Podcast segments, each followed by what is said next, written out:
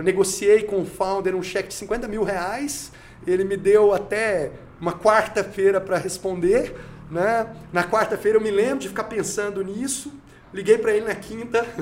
na hora da manhã, falou: pô, Renato, não dá mais. Tinha outro cara esperando. Eu já fechei Nossa. com ele, não posso, não posso te ah, colocar você vai agora. com essa Eu cometi essa falha em todas as startups que eu investi. A primeira agora eu que eu curioso para saber.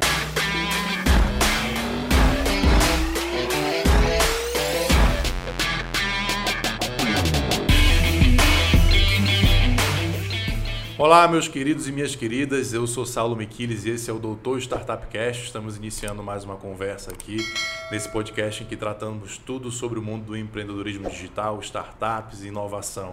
Estamos aqui com Renato Santos. Obrigado, meu irmão. Prazerzão. Obrigado, prazer estar aqui. Você foi um dos convidados que já foi recomendado pela audiência, né? É, e queria muito te ter aqui. Obrigado. Faça seu personal pitch, se apresente. Claro, antes gente. dizendo, eu queria ter estado aqui antes, mas a gente não conseguiu bater Sim. a agenda e tudo mais. Obrigado pela oportunidade de estar aqui com você dessa vez. Eu acompanho sempre as Obrigado. entrevistas que você faz e aprendo muito com elas. Acho que é uma oportunidade muito grande para a audiência também, é, para se inteirar mais do que, que acontece no mundo é, dos negócios inovadores aqui no Distrito Federal. Essa é a ideia. É, vamos lá, personal pitch. Personal pitch. Quem é Renato Santos? Então, é, Renato Santos é um cara meio reservado é, na vida pessoal, mas falando um pouco da experiência profissional, eu acho que eu tenho uma característica interessante porque eu tenho duas carreiras paralelas. Né? Eu é, tenho uma atuação como consultor de empreendedorismo e inovação e desenvolvimento de soluções de educação. É, uma delas, que é uma solução com a qual eu atuo é, há 25 anos, que é o programa Empretec, um programa da ONU que está é, tá em 51 países do mundo hoje, já, já capacitou mais de 500 mil empreendedores, e é um programa do qual eu sou coautor das últimas quatro versões, é, e de duas que estão para sair do forno agora, particulares. Uma delas, eu estou falando sair do forno, mas que acaba de sair do forno, que é o Empretec Startup, Opa. voltado para o desenvolvimento é, de startups e de empreendedores de inovação. Que legal. Essa carreira é uma carreira que envolve um esforço mais intelectual e que envolve mais o trabalho propriamente dito. Uhum. Mas eu sou empreendedor desde os 19 anos. Eu comecei a empreender ainda na universidade. É, fui um dos fundadores da DIM, a primeira empresa júnior aqui da região centro-oeste, uma das mais antigas e mais bem-sucedidas. Eu não tenho nenhum mérito no sucesso, porque lá atrás era tudo muito pequenininho. É, a turma que veio depois, que fez a empresa ficar do tamanho que ela está, mas é a principal empresa júnior aqui da região centro-oeste, muito bem-sucedida, no departamento de administração da UNB. E aí eu montei um negócio logo depois da universidade, continuei empreendendo. O primeiro negócio não deu certo, é, depois era um instituto de pesquisa de mercado, uhum. é, depois fui para uma empresa de logística e de distribuição, é, e depois entrei no segmento de alimentação e comecei a acumular participações em restaurantes, empreendimentos de alimentação. Esses segmentos, logística e transportes e alimentação, são segmentos que compõem meu portfólio até hoje. É, a partir de uma experiência societária meio traumática que eu tive como sócio operador, é, eu não chamo de CEO, era uma empresa que tinha cinco restaurantes. É, a partir de uma experiência meio traumática como sócio operador, eu tomei a decisão de que eu queria me afastar da operação dos negócios. Certo. Queria é, ficar mais distante, mas sem deixar de ser empresário. Eu não entendia naquele momento que isso seria assumir a função de investidor. Hum. E eu comecei a fazer essa transição em 2009 primeiro me afastando da operação de logística, depois me afastando gradativamente das operações de alimentação. E é, por causa da minha participação é, num reality show de televisão, como vamos falar do reality é, show, como conselheiro do Roberto Justo no Aprendiz, eu acabei tendo uma oportunidade de empreender no segmento de medicina e saúde numa startup em São Paulo, em sociedade com ele e com outros sócios, inclusive family offices e tudo mais, um negócio que é, nasceu com uma capitalização robusta. E eu tive a oportunidade de ir para dentro desse negócio como managing partner e esse foi um negócio que me permitiu um exit adiante. Eu, eu tive dois empreendimentos de Deixa eu só te perguntar uma coisa, tu é malvadão mesmo, como era lá no reality show? Como você... Então, eu costumo dizer que é, aquilo é televisão, televisão. E tinha um ponto eletrônico no ouvido dos conselheiros e o diretor ficava dizendo, vai, bate, maltrata. E isso, é um show, é, é uma, é uma é reality show. Isso. Apesar de serem situações reais, a gente estava conversando sobre o desempenho real, não tinha nada encenado, o desempenho real das equipes é, é, a avaliação dura era uma encomenda. Uhum. Então a gente fazia uma avaliação de negócios, uma avaliação correta do ponto de vista mas técnico tom... e tudo mais, mas com um tom duro, uhum. porque essa era o, era o componente dramático do programa. Eu só costumo dizer, já disse isso para ele várias vezes, que o Roberto não. O Roberto é, é exatamente é jeito mesmo. O Roberto Justo é malvadão. é então. daquele jeito. Não é malvadão, mas é extremamente Sim, assertivo, né? nesse, objetivo. Nesse sentido é, mais, mais brincalhão, né? Exatamente. E, e, tem uma pecha ainda até hoje, assim, as pessoas lembram de ti ou isso já faz muito tempo? Ah, isso já faz bastante tempo. Eu participei de três temporadas e a última foi em 2014. Uhum. Então nós estamos falando de oito anos atrás. Uhum. Volta e meia é, ainda acontece, alguém me reconhece, faz um comentário, mas é mais raro hoje. Vamos lá, eu te interrompi no teu personal pitch. Não, eu tava. Eu tive dois. Na verdade, eu investi em dois empreendimentos de medicina e saúde, mais ou menos na mesma época lá em, em São Paulo. Um deles é, não foi muito bem sucedido, mas eu consegui sair, eu consegui vender minha participação sem nenhuma perda. Só que o outro escalou, é, cresceu bastante, foi vendido para um investidor, um comprador estratégico do setor de medicina e saúde. Né? E esse exit, ajudado também pela rede de contatos poderosa do sócio e tudo mais, não tanto pelo mérito operacional, mas principalmente por isso, me permitiu é, iniciar a Moai Participações, que é a empresa, eu não chamo de empreendimento, porque é uma empresa que tem três pessoas uhum. apenas, mas que é o veículo de investimento que eu utilizo para participar dos negócios em que eu estou. Hoje a gente tem 23 participações, deixa eu até explicar. 23, se a gente considerar todos os CNPJs, alguns são filiais, uhum. mas então eu falo isso para engordar um pouco. Sim. E, mas quantos negócios são? São. É, existe uma, um negócio que é uma, uma rede de franquias, mas a gente está falando em é, nove negócios diferentes, é, fora as participações em startups. Tá. E, e, nesses negócios você é majoritário em algum? Nenhum deles. Esse é um outro ponto importante, né? É... E aí é, é bem fácil de dizer, né? Pelo tamanho do bolso, se você vai fazer investimentos é, de participação majoritária, primeiro, você precisa se envolver um uhum, pouco mais, porque uhum. isso aí tem um, uma participação no seu portfólio muito forte e um desempenho negativo pode te comprometer patrimonialmente. Então você não pode correr esse tipo. Não, não é que você não pode, não é advisable, não é recomendável correr esse tipo de risco. Né? É, é, e segundo, porque você fica com menos oportunidade Sim. de participar do, do, do, mercado. O que eu fiz basicamente foi é, olhar o patrimônio que eu tinha disponível, separei investimentos imobiliários, é, o patrimônio da Moai Participações, investimentos imobiliários, investimentos financeiros e investimentos é, em participações em negócios, uhum. propriamente dito. E nas participações de negócio, eu procurei é, traçar um arco de sete anos, que quando eu tracei me parecia muito longo, e hoje, eu, é, muito, perdão, muito curto. Curto.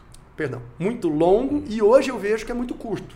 É, já tem negócio que a gente investiu lá atrás completando sete anos e não está no momento de sair. Mas aí eu fiz essa divisão e falei, eu preciso gastar, investir isso por ano para uhum. não sair do game, para não sair da brincadeira. Porque senão o patrimônio de investimento acaba e eu ainda não consegui reciclar o capital que foi colocado nos primeiros. Você fez ali um mini fundo, uma lógica de fundo, né? Isso. É. Pensando o quanto que você tem que investir. Procurei fazer uma lógica com o patrimônio que a maior participações uhum. tinha disponível, que era... Sem captar, né? Uma é, sem captar. ali sem Isso. captar. Exatamente. Mas eu tenho X anos para investir... É é, X anos para tentar fazer saída, para reciclar Isso. esse capital, reinvestir depois. Isso. Interessante. Então tem essas participações. As participações em negócio de economia tradicional são um pouquinho mais relevantes do ponto de vista do valor investido, mas todas são minoritárias. A maior é 40 e poucos por cento, mas é normal ter 20, tem uma que é 8, tem uma que é 32, uhum. por aí vai. E nas startups, é, nenhuma delas tem conversão ainda, são todos contratos de mútuo conversível. E aí tem investimentos pequenos e tem dois investimentos mais parrudos. Uhum. É, então, basicamente é isso. Eu é, acho que a gente tem trilhado um caminho bem sucedido. É, nós não tivemos nenhum write-off nem das empresas de economia tradicional, nem das startups até esse momento, mas nesse momento a gente está é, examinando um, um, uma das, da, das, startups mutuadas que está para. É, nós estamos para ter um write-off, ou seja, uhum. a perda do capital investido.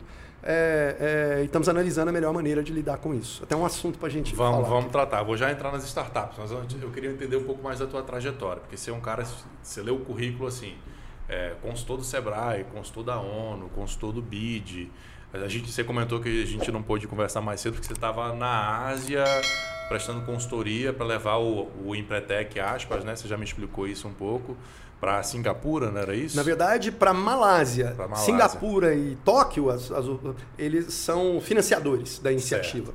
Então você estava fazendo esse papel de consultor internacional num programa de negócios, que tudo bem é a tua área, mas também você tem uma atuação, teve uma atuação empresarial de mão na massa e de investidor.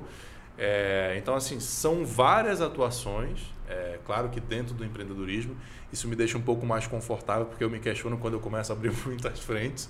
Né? Então, saber que é possível é, é, me deixa mais animado. Mas a minha pergunta é: você já atuou em logística, alimentação, Ainda atuo nas duas, só Ainda não sou atua. operador. né? É, ramo de medicina, Medicina e saúde não tem nenhuma ligação mais. mas já atuou também, é, faz consultoria. Um, um- um bom empreendedor, ele consegue empreender em qualquer área? É claro que o conhecimento de nicho vai ajudar, mas ele consegue levar esse conhecimento para qualquer área? É, Saulo, essa é uma excelente pergunta e eu queria te dizer o seguinte: no meu caso, é, o que, que aconteceu? Eu nunca empreendi sozinho. Eu não sou, é, nunca é, imaginei que eu tivesse a capacidade de empreender sozinho. Nunca passou isso pela minha cabeça.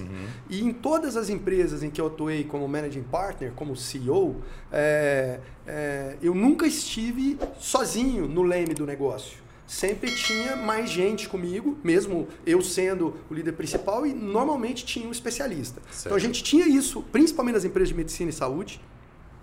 A gente tinha isso na empresa de logística e a gente tem isso é, nos negócios de alimentação. Certo. Então, O insider ali. é, o insider do setor, do segmento. Eu hoje me considero. um- é, se, você me perguntasse, Renato, se você fosse definir como um empreendedor, só pudesse escolher um ramo, seria o segmento de alimentação. É, que é aquele em que eu atuei bastante, errei muito, aprendi muito e hoje me sinto confortável, inclusive, para escolher investidas e tudo mais com alguma, é, alguma expertise. Não necessariamente vai conduzir só a Uhum. Já ser- deixei muito dinheiro nas tuas empresas de alimentação. já tomei muito café, já almocei bastante. Realmente são operações boas. É, mas é importante dizer, essas operações de alimentação na qual eu estou hoje, elas não têm nada de mérito meu pessoal. Eu nunca fui executivo de nenhuma delas. Aham. Né? Eu fui executivo de operações anteriores que me deram a possibilidade de aprender e de entender. E na hora que surgiu a oportunidade de investir nessas operações, não só de fazer é, um investimento com consciência de que é um bom negócio, mas de escolher uma oportunidade de investimento em que o operador, o sócio-operador, que é como se fala no mercado de alimentação, não se usa CEO, managing Aham, partner, nada aham, disso, aham. que o sócio-operador era um sócio talentoso e capaz de executar. Então é importante dizer, eu não vejo que eu tenha nenhum mérito no sucesso das empresas de alimentação das quais eu participo hoje, a não ser o mérito de ter identificado a oportunidade. Opa, quero participar disso aqui. Bater na porta e falar, quero ir aqui. é Nenhum faz? mérito é humildade tua, né, Renato? Porque tu tem um conhecimento vasto, vasto certamente. Você atua como conselheiro e tal. Eu entendo que você quer dizer que tem um cara lá botando a mão na massa, E com maestria, que faz bem. com maestria. Então você já tem o mérito de ter escolhido bem esse cara, né? Mas certamente o teu papel como conselheiro contribui muito com isso, né? Espero Então- que sim, é assim que Ah, eu gosto. é? É, isso que é me ajuda a dormir. sua. É isso que me ajuda a dormir tranquilo, mas é o tempo que vai dizer, né? Mas você, você- você res- me respondeu que, cara, nunca empreendi sozinho, sempre tive pessoas chaves. Eu queria te fazer uma Pode pergunta se isso era, isso era uma insegurança tua, de assim, uma questão mais emocional, ou se foi uma decisão racional, sim, cara, só faz sentido porque eu não atuo nesse ramo, então preciso ter um especialista. Você consegue olhar para trás e, e- e enxergar isso? Consigo e consigo enxergar essa resposta com alguma facilidade. Isso é algo que eu já, me, eu já, já refleti bastante. Aham. Eu já me perguntei muitas vezes por que não fazer alguma coisa sozinho, Uhum. diretamente, né? É, primeiro respondendo, por que não fazer alguma... Por que que eu nunca fiz alguma coisa sozinho? Seria impossível ter a carreira que eu tenho é, se eu tivesse 100% de dedicação Sim. a alguma coisa. Seria impossível. Não seria possível ter a vida, não é a carreira. A vida que eu, que eu escolhi, que eu é, adoro, se, É. eu, se eu tivesse Só 100% nessa de dedicação. da Ásia foram o quê? Dois meses? mais Não, foram 30 dias direto, do dia da partida até o dia de retorno, foram 30 dias. Não dá pra... Mas eu já morei um tempo no exterior em função dessa atuação, morei um tempo em Genebra. Essas, essas oportunidades que me são muito caras, que eu valorizo muito, elas não estariam. Eu não poderia aspirá-las se eu, eu tivesse que ter 100% de dedicação a alguma coisa. Então acho que foi principalmente isso. eu, na, é, durante o período na universidade, eu não sou de Brasília, eu sou de Goiânia, na verdade, eu sou mineiro de nascimento, goiano de criação e me considero candango, brasiliense, porque eu estou aqui é, há muitos anos, eu não vou falar quantos, porque denunciei a idade. Mas é eu estou aqui a, a, maior parte da minha vida, eu passei aqui e eu mudei para Brasília para estudar na UNB. É, e quando eu mudei para cá, eu tinha uma dificuldade financeira muito grande. Eu é, era estagiário, eu que tinha que me bancar e tudo mais. Então eu não tinha condição é, é, é de executar nada. Quando eu fui fazer meu primeiro empreendimento, eu não tinha capital para começar sozinho, eu não tinha força de trabalho, eu não podia contratar empregado. Então sempre teve que ser com mais gente para a gente fazer Entendi. as coisas acontecerem. Entendi. Né? Então acho que foi isso. Não, é, não foi uma insegurança, uhum. foi uma questão da necessidade e uma questão também é, eu, não, eu não acho, talvez seja uma dificuldade de admitir, eu não acho que havia uma insegurança. Uhum. Mas a presença de outras pessoas remando junto te dá mais segurança, mais ousadia e uma vontade maior de fazer as coisas acontecerem. Com certeza. Então eu, eu acho que isso foi muito positivo e me permitiu ter essa carreira diversificada. Cara, e além dessa carreira de, de consultor internacional, consultor nacional, é, coautor dos programas do Empretec, investidor, empreendedor, você ainda é Ironman. É, mas isso já faz um tempo que eu estou aposentado. Não, mas, mas, deixa eu te falar uma coisa. Eu falei isso, falei isso para alguém que me mandou mensagem no Instagram ontem. Tem meu enorme respeito um cara que é um Ironman. Para mim, uma vez Ironman, sempre Ironman. Eu sou corredor de meia maratona, então um cara Ironman para mim já está muito lá na frente. Como é, como é que você foi parar nessa e o que, o que, que você traz de aprendizado de, um, de uma atividade esportiva dessa para a vida de empreendedor? Ah, Saulo, eu, eu eu, meu sonho de criança era ser atleta profissional. De quê? Então, era ser viver atleta. do esporte. Legal. Inicialmente eu me empolguei com futebol, mas não existe um perna de pau pior do que eu. Não existe, cara. Eu me lembro, eu tenho uma memória é, antiga do meu tempo de criança, eu tinha 6, 7 anos de idade, em que eu estava no gol, e você já sabe, quando você é criança e vai pro gol, é porque você é o pior da turma. Uhum. Eu estava no gol e um coleguinha regou a bola para mim, a bola passou debaixo das pernas e foi gol do, do, adversário. Me lembro de apanhar da galera, Sim, de tapa normal. na cabeça e tudo normal. mais. E, e, e, aí o jeito, eu não era bom com futebol, não era bom com vôlei, não era bom com basquete. Joguei tênis um tempo, mas o jeito foi pedalar, hum. nadar, correr, esportes individuais que não exigiam talento, exigiam é, comprometimento. É. Né? Isso, a cabeça, ela fica importante quando você se lança ao endurance, essas provas de longa distância. Sim. Mas na verdade, para você ficar bom na corrida, você tem que correr, correr, correr. Mas isso é correr. é disciplina, disciplina é então, cabeça, né? Essa parte da disciplina eu acho que eu sempre tive. Hum. E aí esse, esse esporte ajudou muito. E eu era nadador, esse é meu esporte de origem, a natação, sou apaixonado por ela é, foi meu esporte de origem. Nunca fui um competidor muito talentoso, é, é, mas cheguei a participar de é, Troféu Que Bom, Campeonato Brasileiro. Isso na, na, época cheguei a nadar contra o Gustavo Borges. Ele chegou em primeiro na série, eu cheguei em sexto. Ele passou e eu não, e, e, foi para ser campeão, mas nunca é, tive um destaque muito grande. É, é, mas enquanto eu nadava, um dia alguém me mostrou uma revista, eu lembro o ano, 1989, que contava a história de uma prova que acontecia no Havaí, e que o cara acordava de manhãzinha, ia nadar 4 km, ia correr, pedalar 180 e correr 42.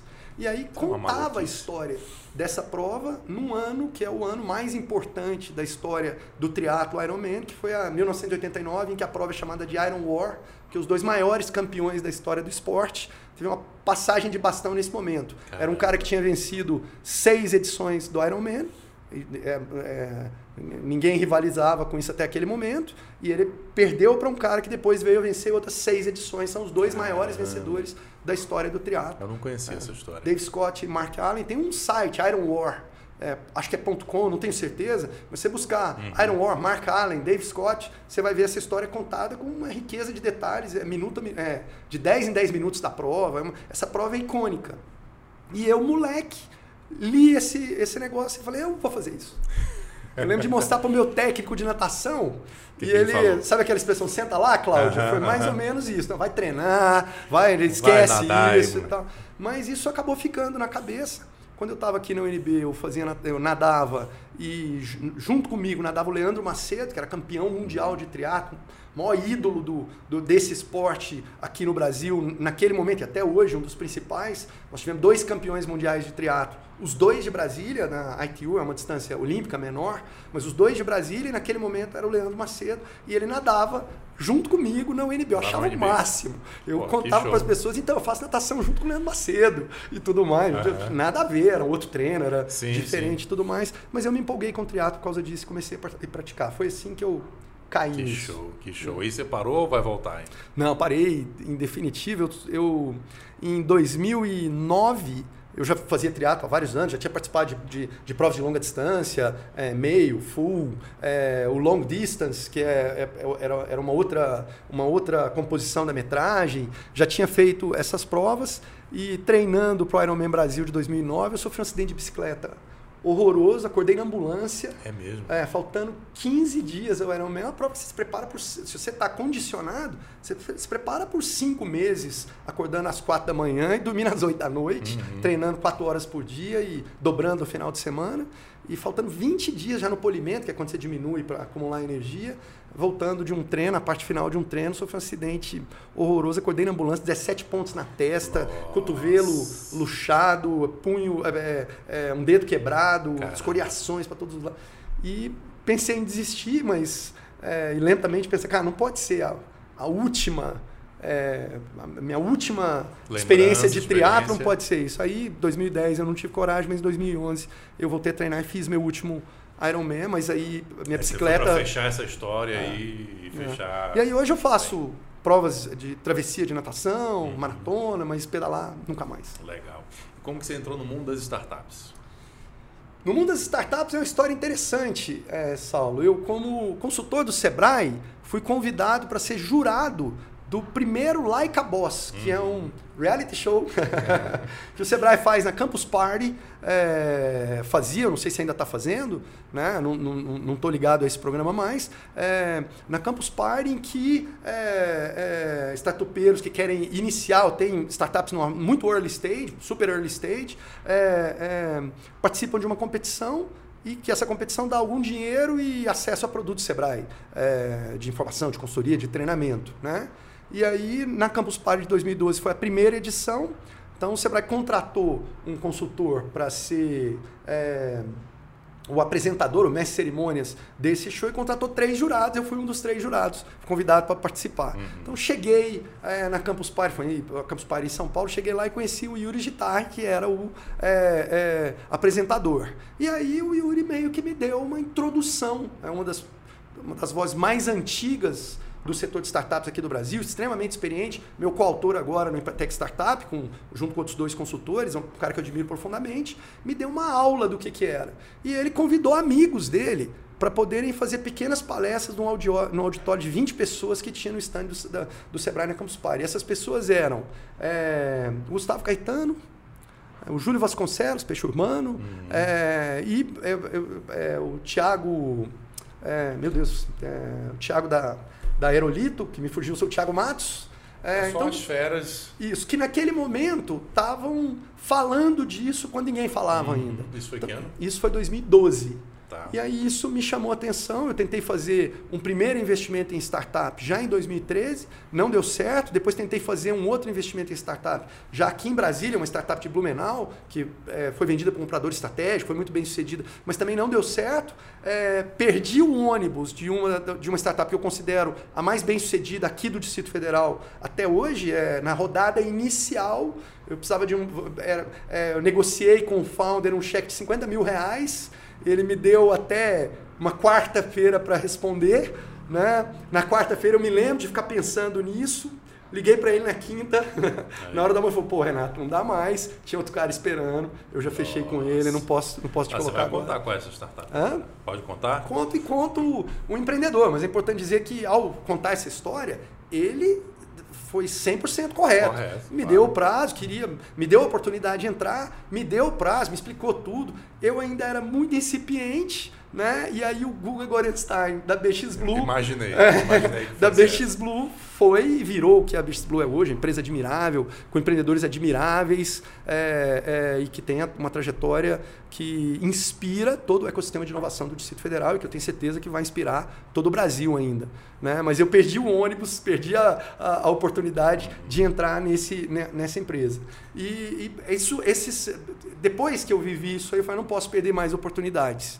E aí, a partir daí, foram surgindo, principalmente por mérito da Cotidiano, principal aceleradora de startups aqui Sim. do Centro-Oeste, que me apresentou, eu me tornei mentor dos, dos bets da Cotidiano, me apresentou várias oportunidades. É, o Wesley Almeida e o André Frois me deram, é, me tutoraram, me ensinaram muito, me deram duas várias feras. oportunidades, sim, duas feras, duas, dois pioneiros. Exatamente. Né? É importante reconhecer isso. Hum. Me deram várias oportunidades de conhecer muitas startups interessantes e eu acabei investindo em algumas delas é, ao longo do tempo. É, todas as startups de Brasília em que eu já investi vieram, de alguma maneira, através da Cotidiano ou de, quando vieram para mim, eu procurei conectar cotidiano uhum. pra, antes de investir para que essa mentoria Esse acontecesse. Esse é o maior FOMO?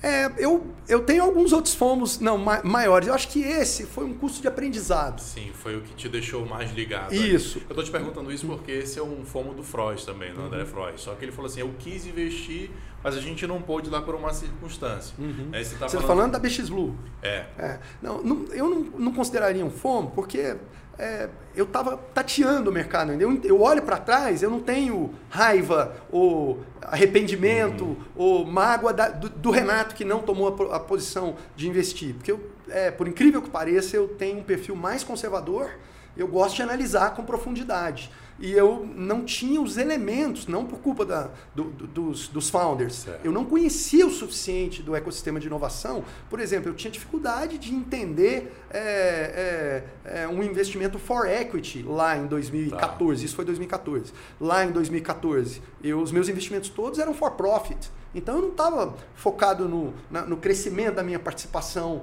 é, do, do, valor das minhas ações. Eu estava focado no retorno financeiro que o negócio ia dar, uhum. quanto que chega por mês. Então, Roy na vez. É, era, um, era um mundo muito diferente para mim. Então eu não tenho nenhum, nenhuma questão com esse empreendimento. Mas eu já perdi outras oportunidades depois. Sim ou porque eu não estava qualificado, o empreendedor olhou, escolheu.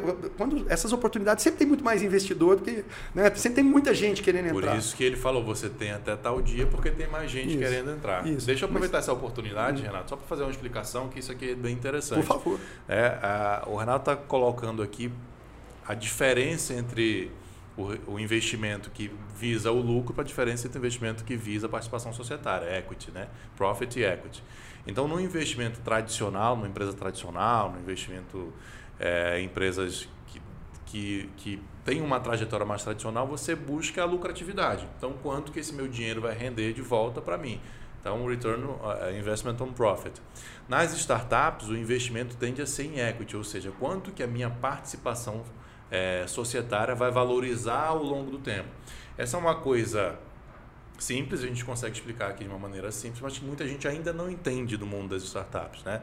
Aqui a gente está tratando de eu quero investir esse dinheiro e eu viso que a startup multiplique o seu tamanho, ela cresça e, consequentemente, a minha participação societária multiplique também. Eu sei que ela não vai dar lucro no começo, mas eu espero que ela se multiplique de tamanho, uhum. consequentemente, o meu retorno venha através disso. Né? Sem dúvida nenhuma, uma explicação muito didática e, assim, importante dizer, o seu retorno vem através do crescimento e da sua possibilidade de sair Exato. do negócio o exit. em algum momento adiante. Né? Exatamente. Isso em 2014, não existia um Doutor Startup Cast para que eu pudesse aprender aprender Boa. isso. Não, não existe, eu não tinha acesso à literatura, uhum. né? as minhas fontes eram empreendedores que naquele momento ainda estavam começando também, Sim. né? ou eram consultores, como o próprio Yuri, que eu citei aqui agora há pouco, até hoje uma, uma referência para mim, é como o próprio Guga Gorenstein, eu conheci o Guga porque eu fui aluno dele no primeiro curso que ele deu aqui em Brasília, junto com é, o Roberto virou o Roberto Braga virou sócio dele uhum. e uma outra pessoa que eu não estou lembrado quem era agora,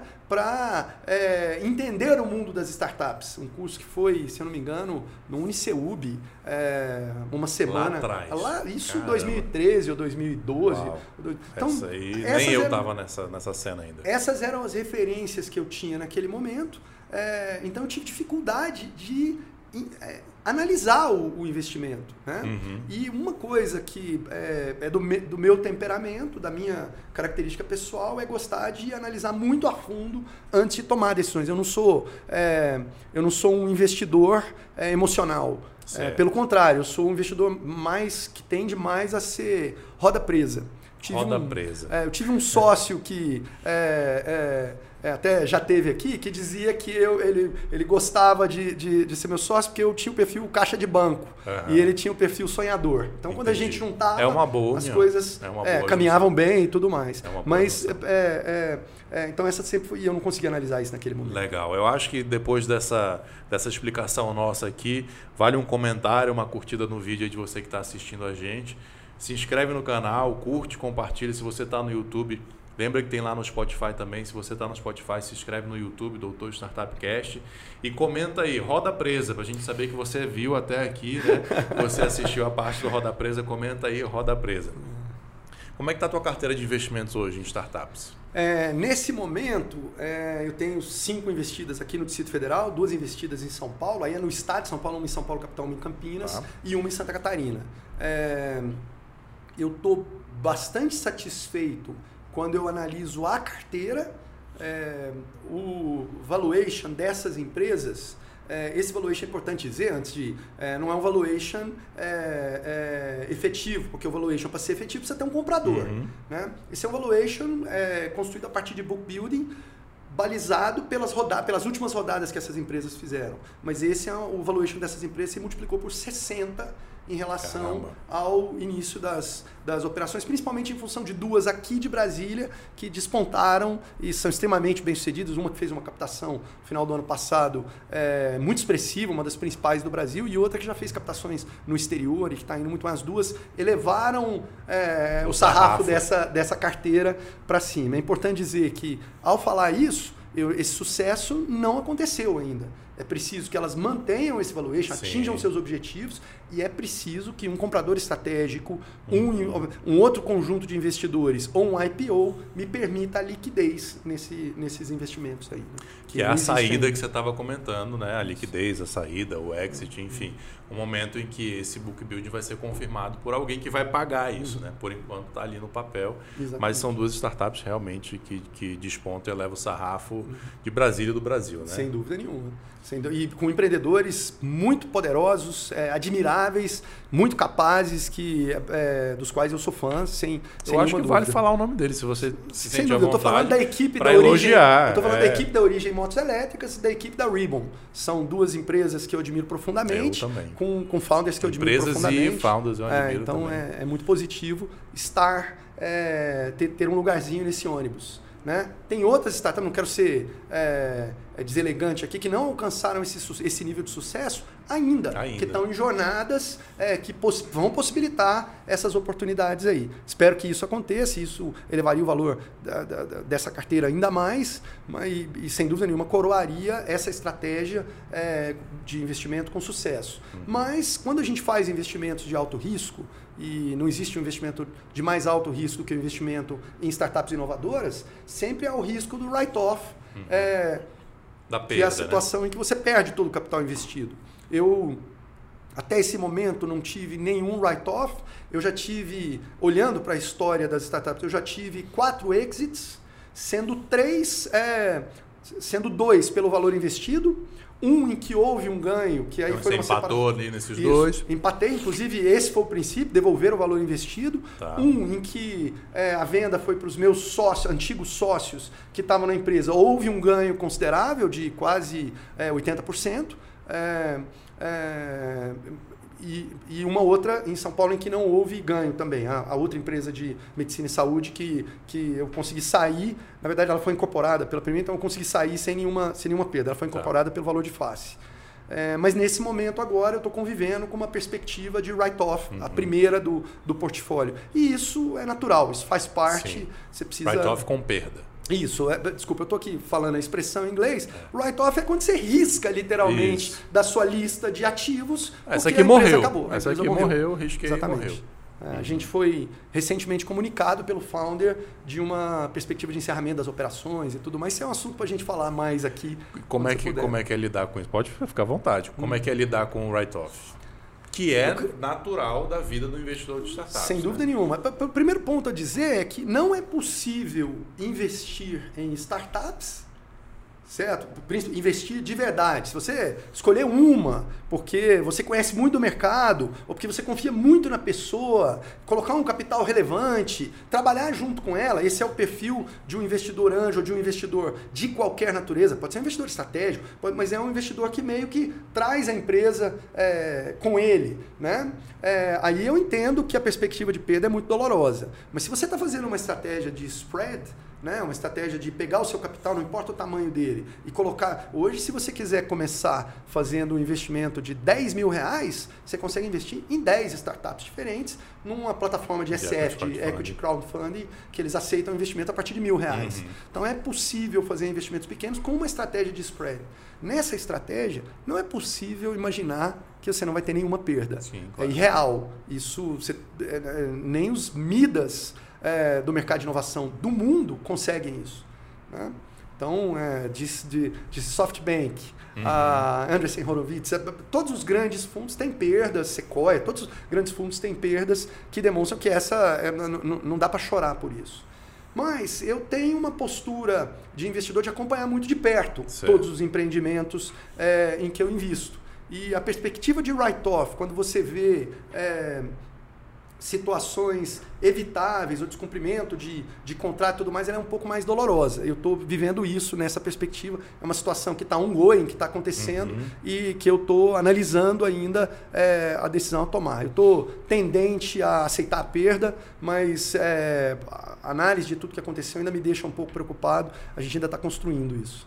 Mas isso vai te fazer deixar de investir em startups? Não, é, não dá para fazer isso, né? O que isso, é, o que essa situação que eu estou vivenciando está me ensinando é uma revisão na minha estratégia, é, é encontrar falhas na minha é, uhum. capacidade de análise, uhum. né?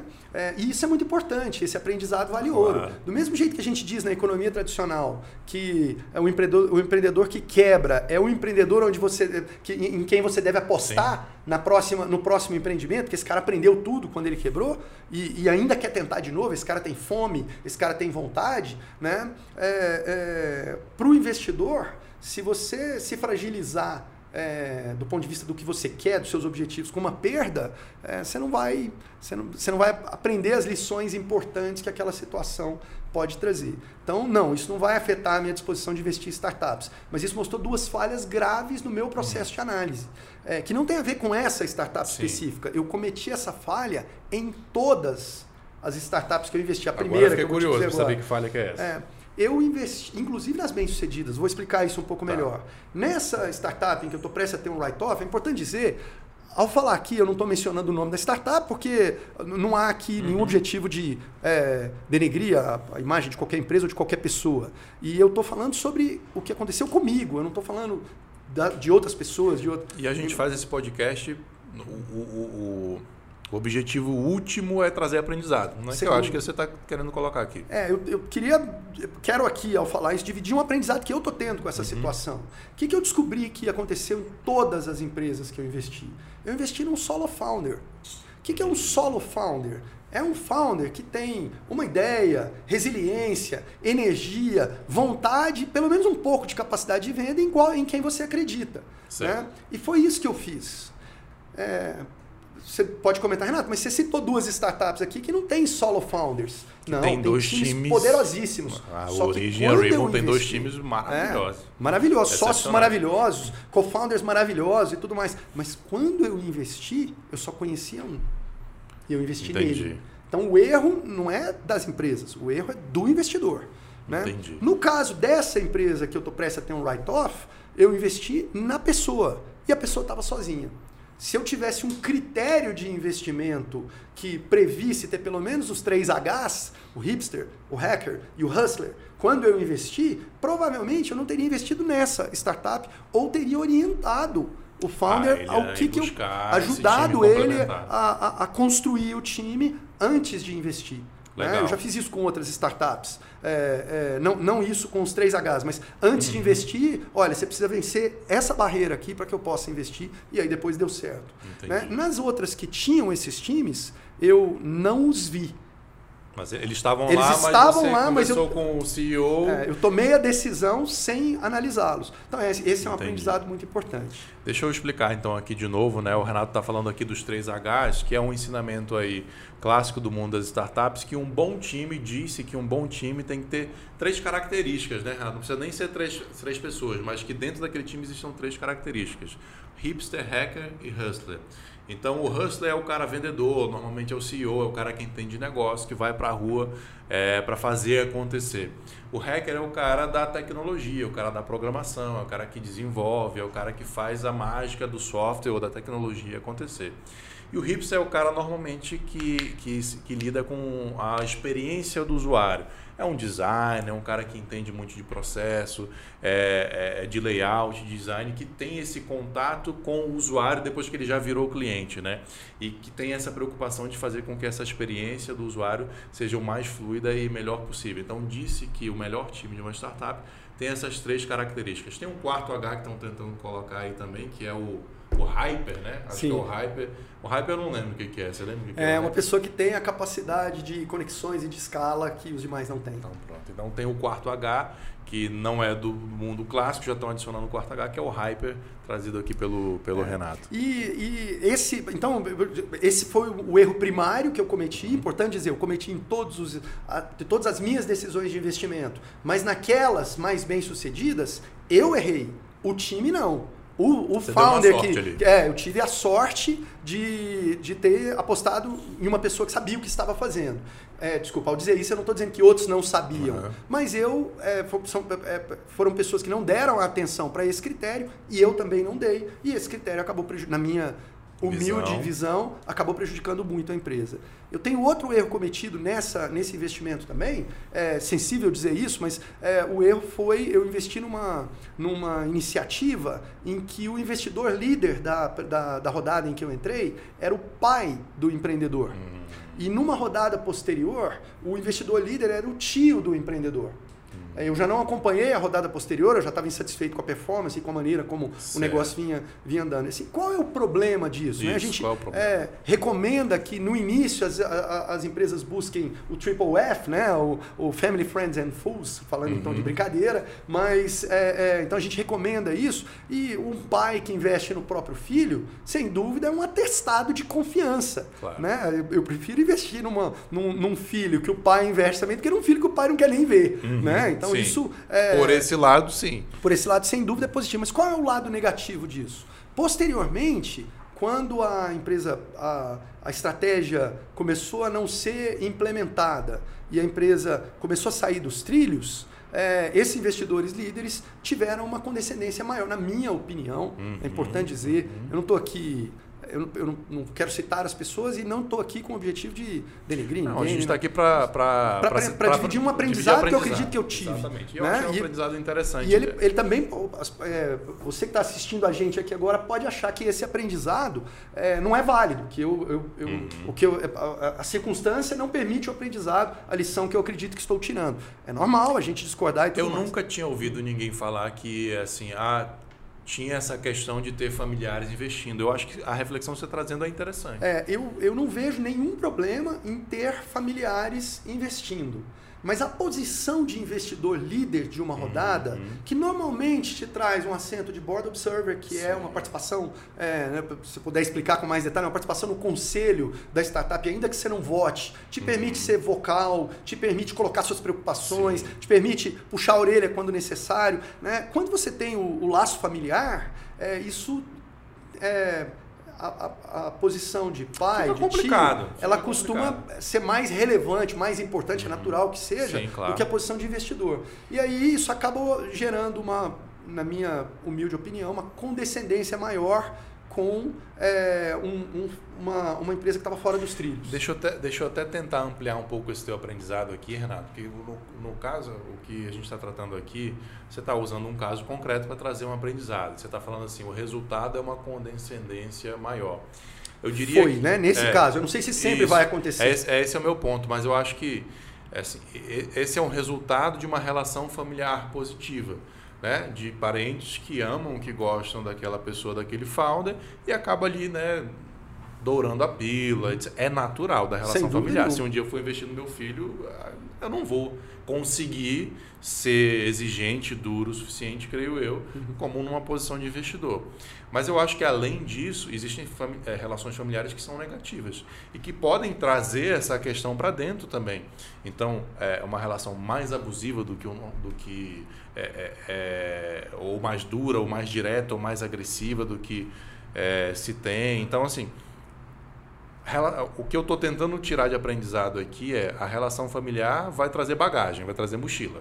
Né? Vai trazer mochila emocional daquela relação. Que pode ser positiva, pode ser negativa, mas em termos de consequências, né, você tem que estar atento. Você não está dizendo que nunca vai fazer isso, que, não, que é errado nem nada. Mas que é mais uma lupa Tem que ser ali. um bullet de análise. Isso. Um, né? um sinal amarelo para você é. olhar ali com mais calma. E eu preciso ser muito franco ao dizer, até porque é, é, eu, de novo, ao falar isso aqui, eu não tenho intenção de apontar o dedo para ninguém e tudo mais. Essa é uma conclusão que eu tiro ao ver essa situação que eu presenciei. Eu imagino que se a, a startup não tivesse saído dos trilhos, provavelmente esses investidores que lideraram rodadas anteriores e que são da família do, do, do teriam aportado ainda, ainda mais. mais. Ou seja, seria positivo ter. Um aspecto positivo. Né? Então, é, é, tudo tem. É, é, sempre importante a gente olhar com a perspectiva devida, Sim. com distanciamento devido e com respeito devido. Ao fazer esses comentários aqui, eu não quero desrespeitar as pessoas. É, a gente não pode é, ser maniqueísta nas coisas, Isso. simplista nas coisas.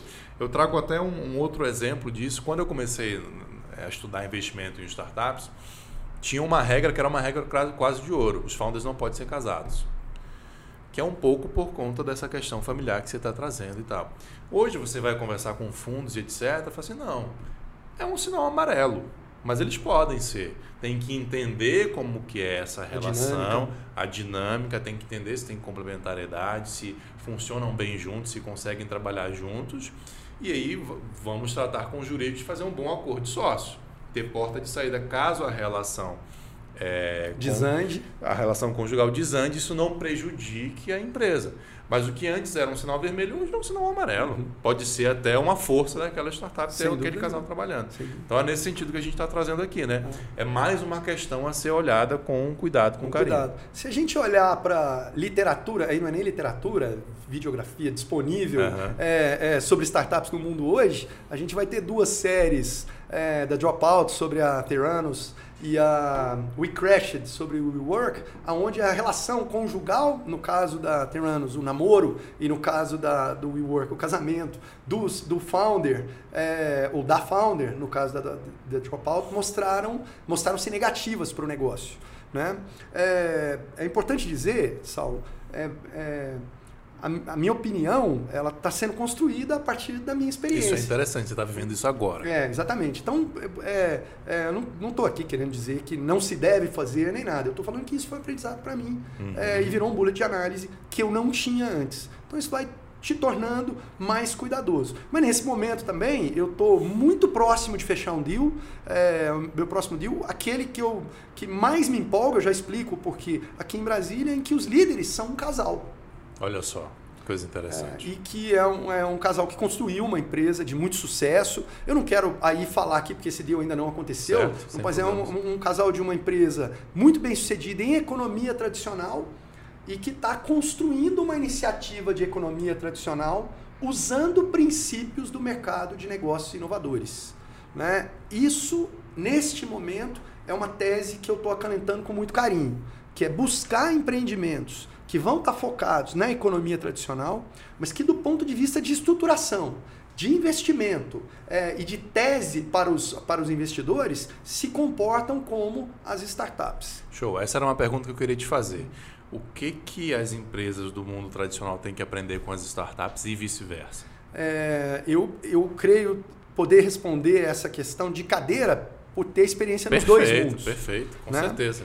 Eu acho que para as empresas de economia tradicional é, é preciso aprender que as fontes de capital para alavancar o crescimento e a importância do crescimento precisam ser reanalisadas com urgência.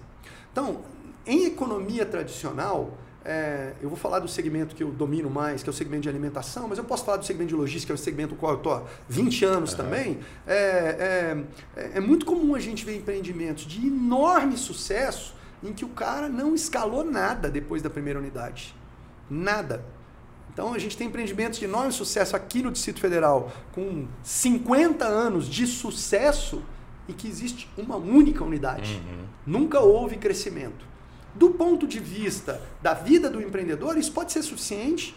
Ele com Sim. certeza está satisfeito, tem orgulho do que criou, uhum. tem resultado financeiro positivo, tem uma vida extremamente confortável. Mas do ponto de vista de analisar como um negócio, né, é uma, uma pena. Sim. Porque é um negócio com oportunidade de se multiplicar e estar tá presente no Brasil inteiro, até fora dele, uhum. que não conseguiu fazer isso porque não houve essa visão. Isso é muito comum em empreendimentos da economia tradicional. A esmagadora maioria deles é assim. Né? Então, isso é algo que os empreendedores de economia tradicional precisam rever. A gente vive num mundo em que o mercado financeiro, e eu não estou falando dos investidores da Bolsa de Valores, estou uhum. falando das fontes privadas de capital. Né? Elas hoje valorizam muito mais o crescimento do que o resultado. É, há 10 anos atrás, era comum o seguinte debate: gente, como é que alguém pode. Como é que o valor da Amazon pode crescer? Ela só dá prejuízo. Como é que ah, alguém até hoje ainda nisso? falam disso. Ainda falam, mas cada vez menos. Cada vez Sim. menos. Né? É, há 10 anos atrás, isso era uma discussão uhum, é, uhum. que os banqueiros tinham. Sim. Como é que põe dinheiro nesse negócio? Não dá, esse negócio não dá retorno, não dá nada. O mercado deixou de valorizar resultado continua valorizando, continua buscando, espera esse resultado algum dia, mas valoriza crescimento. Então, você chega para um, um investidor e diz que sua empresa tem um, um EBITDA de 40%, extremamente positivo, tem um EBITDA de 40%, né? É, e faz um valuation, ele com certeza não se compara a uma empresa que tem crescimento de 40% é ao ano. Entendeu? Uhum. É, um EBITDA anual de 40%, o um crescimento anual de 40%, no mesmo negócio, no mesmo segmento, com tamanhos similares, provavelmente o valuation é, do crescimento é bem maior. Né? Então, esse é o momento em que a gente vive hoje. A economia tradicional precisa valorizar isso. Isso é uma coisa. Outra coisa é que os empreendedores de economia tradicional, e aí agora eu quero falar do segmento de alimentação, que é o segmento que eu Sim. conheço mais, conheço muitos empresários desse setor, eles avaliam que, qual é a fonte de capital. Ou é acúmulo de lucros, ou é crédito bancário, ou é benesse governamental. Hum. O que é a benesse governamental? Um programa que isente impostos, Sim. um programa que dê crédito subsidiado uhum. e tudo mais, é, para que ele possa então tomar esse recurso e crescer. Né? É, isso não existe na economia inovadora. Na economia inovadora, você, eu, eu não sei se você vai conhecer algum founder que nas primeiras três rodadas buscou dinheiro no banco. Não, isso, isso nem se fala. Exatamente. A gente está começando a falar em venture debt no é, Brasil, mas isso. venture debt, né? É, não, venture debt. É, venture, venture, significa exatamente. risco. Significa que você está tomando, a, o, o, emissor da dívida está tomando risco conjunto. É, apesar de que a gente tem algumas iniciativas de venture debt no Brasil que é, exigem garantia, que exigem um faturamento absurdo comparado com o crédito que eles vão. Mas é natural de um mercado incipiente. Sim. Depois isso se ajusta. Sem dúvida. É e, o ajuste, e o ajuste vai ser na tendência de diminuir o custo isso. e as barreiras de acesso Exato. para as empresas que buscam essa, essa modalidade. Enquanto isso não é visível no mercado financeiro tradicional, bancário, hum, no crédito hum, bancário tradicional, que é eu te diria 90%. Eu não tenho essa estatística, eu tô, sim, sim, aqui sim. eu estou falando número por falar, 90% do crédito tomado para economia, para empresas de economia tradicional. Qual é o ponto negativo disso? O resultado dos maiores bancos brasileiros é uma rentabilidade de 25%, 30% ao ano há 30 anos, 40 anos. Uhum. Ou seja, a taxa de juros cobrada pelo crédito empresarial e tudo mais tira uma fatia importante dos resultados que, se reinvestida, geraria ainda mais crescimento, trava o crescimento. E o volume de exigências que se faz, a gente tem uma brincadeira de que o banco é aquele que só empresta dinheiro quando você prova que não precisa, uhum, né? e te uhum. empresta o guarda-chuva quando está fazendo sol, pede de volta quando começa a chover. Uhum. Né? Esses dois ditados sim, tradicionais. Sim. Então, o aprendizado para economia, para os empreendedores de economia tradicional é fugir disso. Então, é valorizar tá crescimento e buscar fontes de capital mais fluidas, mais parceiras, hum. que dividam o risco, que participem do risco de negócio, com isso arriscando menos do seu patrimônio e colocando menos, é, é, se prendendo menos a instituições que sugam muito o capital do empreendedor. Não estou aqui falando contra os Não, bancos. Lógico, lógico. Mas o que você está tentando resumir, o que você está dizendo é que as, os empreendedores de, de economia tradicional precisam aprender a captar recursos no, na modalidade Investment for Equity, que uhum. é o que a uhum. gente estava tratando, que é o que as startups fazem. Uhum. E você falou um negócio muito interessante. É, o Amuri teve aqui ele falou assim: o founder não pode botar dinheiro dele na startup ele já toma risco demais, ele vai gastar anos da vida dele, ele não pode, ele tem que saber fazer uma startup VC backed para que isso cresça e aconteça. Ele vai, ele vai ganhar pouco, ele vai trabalhar para caramba, se ele ainda tomar o risco de perder o dinheiro dele, para mim é demais. E os empreendedores da economia tradicional, eles estão acostumados a botar, é, correr esse risco, né? acostumados a colocar todo o dinheiro. Todo o dinheiro. E quando eles colocam dinheiro que não é dele, eles colocam patrimônio pessoal para garantir. Para garantir aquele crédito. Como consultor do Sebrae, eu acompanho uma, uma, uma característica muito negativa do empreendedorismo brasileiro, que é a maneira como o fracasso é tratado. Aí nós não estamos falando de startups, ótimo assunto, mas ótimo que é a assunto. maneira como o fracasso é tratado. Ótimo então assunto. eu vou te contar uma coisa que eu cansei de ver canso de ver, nós vemos o tempo inteiro. Né? O empreendedor que começa um negócio, nós estamos de economia tradicional, mas Sim. eu acho que é um aprendizado importante para a turma das startups também. Né? O empreendedor de economia tradicional que monta uma loja, que monta uma construtora, que monta uma empresa de serviços de qualquer natureza, uma gráfica, não importa o que seja, que monta um negócio assim, normalmente ele se endivida, ele usa a casa dele ou o imóvel de fim de semana dele como garantia, o carro, ele, é, o carro etc. E normalmente esse cara transforma o negócio na principal razão da vida dele. Hum. Frequentemente ele coloca muito mais energia nisso do que em casa, do que na formação dos filhos, do que na família. É uma realidade triste, mas é uma realidade. E normalmente quando o negócio começa a dar errado, ele é resiliente. E ele vai atrás de consertar e tenta, tenta, tenta, se endivida mais e tal. Então, quando uma pequena empresa da economia tradicional quebra, a família quebra junto.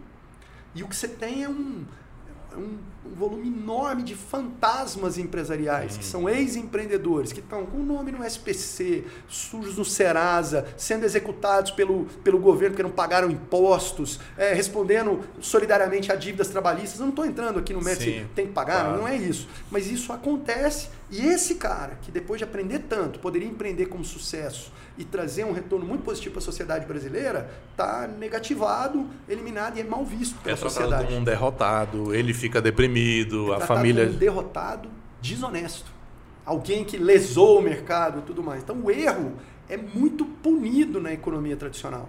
E, e, e, isso é um outro ponto, é uma outra coisa que a gente precisa mudar. O problema é que essa não é a mentalidade que os investidores precisam mudar. Porque na economia tradicional, quem cobra essa conta são os bancos. Hum. E os bancos não podem deixar de cobrar.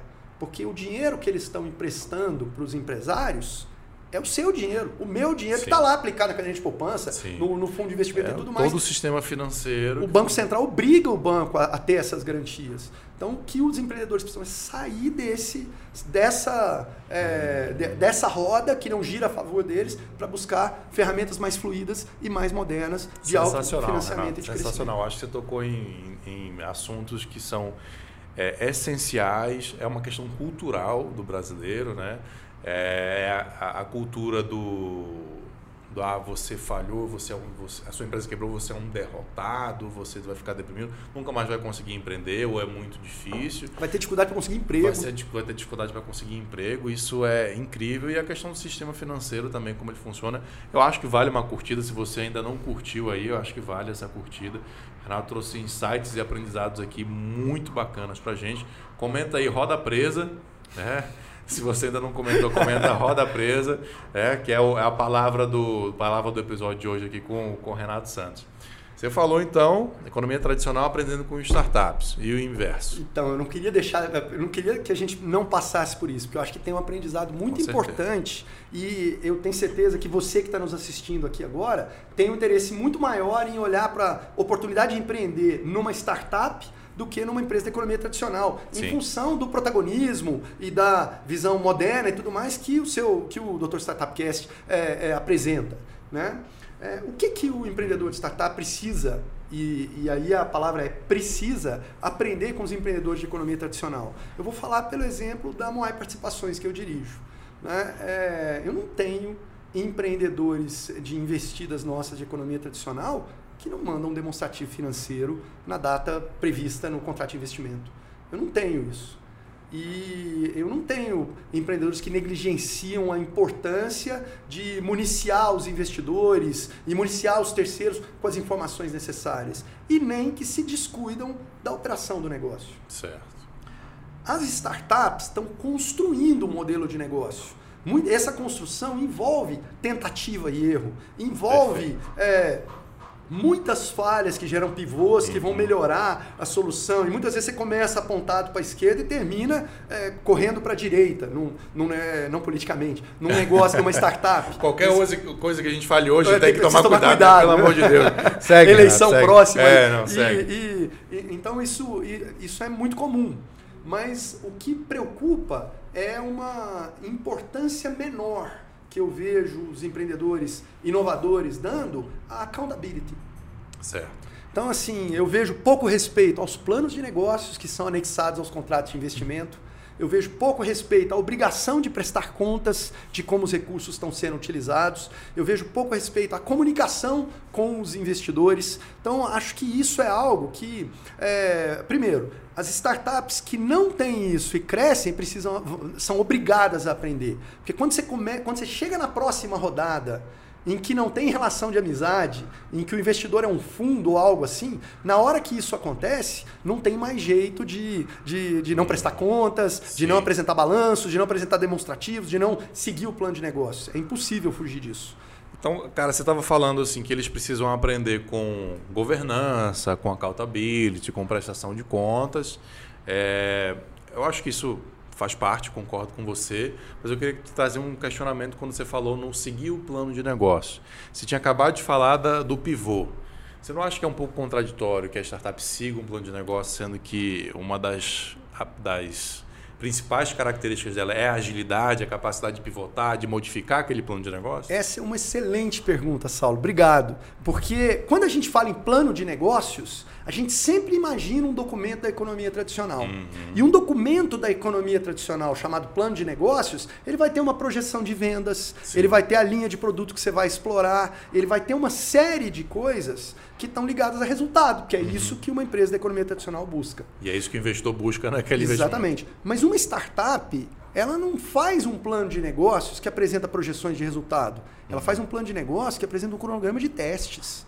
Ela faz um plano de negócio que apresenta é, um cronograma de lançamentos, uhum. de funcionalidades de um uhum. aplicativo ou de serviços de uma empresa. E ela também, normalmente, no plano de negócio, apresenta as métricas uhum. que vão afirmar é, se aquele teste foi bem sucedido ou não. E aí, quando a gente é, exige isso na, na fase pré-investimento, muitas vezes se invalida porque o founder simplesmente não tem e não consegue elaborar. Isso já é um bullet que a gente risca o investimento. Certo. A gente, na Moai Participações, risca o investimento. É, é, mas quando ele tem, frequentemente esse é um documento que fica pro forma em anexo ao contrato de mútuo conversível e que o empreendedor depois acaba não seguindo, não te presta conta desses testes. E, ou seja, isso acaba demonstrando pouca atenção, não é má fé pouca claro. atenção do empreendedor é, com esse aspecto. Isso é algo que precisa mudar e que o mercado obriga que ele mude. Há uma tendência de profissionalização, inclusive no investimento anjo. Uhum. Nós tivemos juntos recentemente em Florianópolis, uhum. no Startup Summit 2022, e a gente teve uma reunião de investidores anjo lá, né, que discutiu em bases muito elevadas teses, é, procedimentos, compartilhamento de deal flow. Isso significa a seleção natural de Darwin sendo acelerada. Então, as startups, é, é, você que está nos assistindo e que ainda não tem uma iniciativa de startup que vai captar para a sua primeira, você vai ter que apresentar projeções e conversar com investidores que estão cada vez mais preparados. E normalmente esses que estão mais preparados são os investidores que vale a pena ter no seu claro. capital o seu cap table. Seleção natural Isso. dos dois lados, dos dois né? Lados. De empreendedores e de investidores, sem dúvida nenhuma. Exatamente. Meu amigo, momento fuck up. Uhum. Me conta um ou vários erros aí da tua carreira que você cometeu que hoje viraram um aprendizado que você possa compartilhar com a gente. É, Saulo, eu já cometi muitos erros. Muitos mesmo. Eu acho que isso é, me possibilitou discernimento para manejar meu portfólio hoje com alguma é, é, alguma algum, alguma capacidade que o Renato de 20 anos atrás ou de 10 anos atrás não teria. Né? É, mas eu acho que eu, eu, eu queria destacar como é, o principal momento FACAP aqui, é, eu passei por uma situação é, em 2017 de exit bem sucedida, mas que poderia ter sido muito mais bem sucedida. Ela poderia ter sido pelo menos 40% superior ao ganho, que eu tive um ganho maravilhoso, mas é, foi, o principal, foi o maior turning point de toda a minha carreira empresarial. Uhum. E ela poderia ter sido pelo menos 40% maior se eu tivesse uma atenção mais profunda, não aos contratos, eu, isso eu tive, jurídico olhou e tal e tudo mais, mas aos princípios que eu estava acordando quando eu resolvi montar aquele negócio. Certo. Então acho que é, a gente não enxerga, e é, é isso que eu estou querendo transmitir como aprendizado, a gente talvez não enxergue é, é, a seriedade desse sonho de empreender, de montar um novo negócio e o que, que pode acontecer se as coisas derem certo. Uhum. A gente, uhum. normalmente, o empreendedor de startup, normalmente, é, captando investimento com anjos, com aceleradoras e tudo mais, se der tudo errado, eu perdi o tempo, ganhei o aprendizado, mas não fica dívida nem nada, eu vou adiante. Mas frequentemente o empreendedor não pensa no que fazer se as coisas derem certo. E isso gera situações. Eu, por exemplo, passei por uma situação, é, eu acho que é uma consequência disso, de não se preparar bem para o sucesso. É, eu passei por uma situação de uma startup investida que eu prezo muito, que traz um resultado muito positivo, mas em que na rodada inicial os empreendedores se comprometeram demais com os investidores. Quando eles vieram numa rodada adiante e os fundos é, bateram disseram não quero isso, não quero aquilo, eles tiveram que retornar aos investidores é, para buscar renegociação de termos, certo. sem dar nenhuma compensação. Essa startup especificamente, quando fez isso, é, não fez de uma maneira legal. Ela hum. mandou um contrato para os investidores assinarem sem dizer que eles estavam abrindo mão de todos os seus direitos. Não, isso Nosso não é jurídico legal. pegou e aí isso virou isso um debate é legal, e tudo mais. Não é legal, mas é, é erros acontecem, hum, aprendizado acontece. Claro. Eu continuo confiando na equipe claro, e admirando a equipe dessa startup. Mas essa falta de preparação para o que pode acontecer se as coisas derem certo, muitas vezes faz com que a empresa, fazem, faz com que a empresa bata num platô. Ela chega num determinado momento do qual ela não consegue continuar crescendo, porque ela não está preparada para isso e ela fica amarrada. Ou num, num momento em que ela já tinha que estar tá tracionando mais forte, mas já precisa de capital, os empreendedores não têm se preparado tão bem para isso na minha, na minha leitura. Eu acho que esse é o principal aprendizado que eu tive nesse momento FACAP, em que eu deixei na mesa 40% daquele que foi o maior deal que eu fiz até hoje em toda a minha vida, né? graças a não ter me preparado certo, adequadamente. Bacana. E um livro que você queira indicar aí para a gente, para ah, nossa tá. audiência? Bom, eu queria e primeiro. O porquê é, que você indica bom, esse livro? Primeiro, eu queria, eu queria te dizer que eu gostaria de ter trazido o livro aqui para você. É, eu é, acabei recebendo a informação. Sem problema, sem um problema. Pouco, mas, mas gostaria de ter trazido o livro aqui para você, mas vou deixar aqui é, a recomendação. E a recomendação é de um livro que é, se chama The Deal Maker. Esse livro foi lançado em novembro de 2021, é um livro bastante recente, ainda não está disponível em português. É, a Life on Private Equity. Né? The Deal Maker, a Life, Lessons, desculpa, Lessons from a Life on Private Equity. Ele é do. Já quero, já vou comprar. É, ele é do Guy Hands, que é um britânico, uma criança, ele é um cara de 63 anos hoje, é um cara que eu, eu já explico como que eu cheguei nesse, nesse cara, mas é um cara que hoje tem 63 anos, é, inglês, uma criança disléxica, é, teve muita dificuldade na escola no início, mas que conseguiu entrar em Oxford, se formou em várias coisas, inclusive economia, se, te, se tornou gestor mundial de é, estruturação de renda fixa do Goldman Sachs, saiu Caramba. do Goldman Sachs para o Nomura Bank, se tornou uma das, das 20, dos 20 nomes mais importantes do private equity no mundo, né, e que montou a Terra Firma, que é uma empresa inglesa de private equity e que flerta com venture capital. Uhum. E que nesse esse é um livro que conta essa história de uma maneira muito agradável. Livros sobre investimentos são cheios de fórmulas matemáticas, Sim, são muito são chatos. Chatíssimos. Esse é um romance, ele está contando a vida dele. Que bacana. Então, é muito gostoso de ler,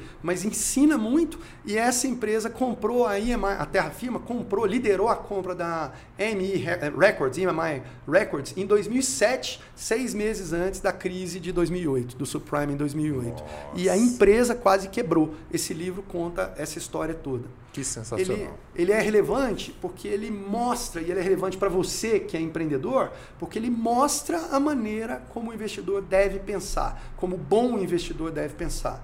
É, o livro é muito recente, portanto ele acaba numa, numa perspectiva muito atual. A prosa é muito interessante, então você, você lê com interesse, você não lê por obrigação, é uhum, é gostoso uhum. de ler e ensina muito.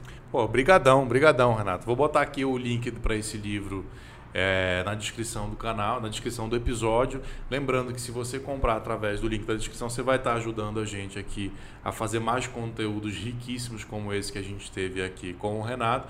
A gente vai ficando por aqui. Se inscreve no canal, curte, compartilha, comenta e roda presa. E, Renato, brigadão, brigadão pelo roda presa e por esses inúmeros aprendizados que você trouxe aqui.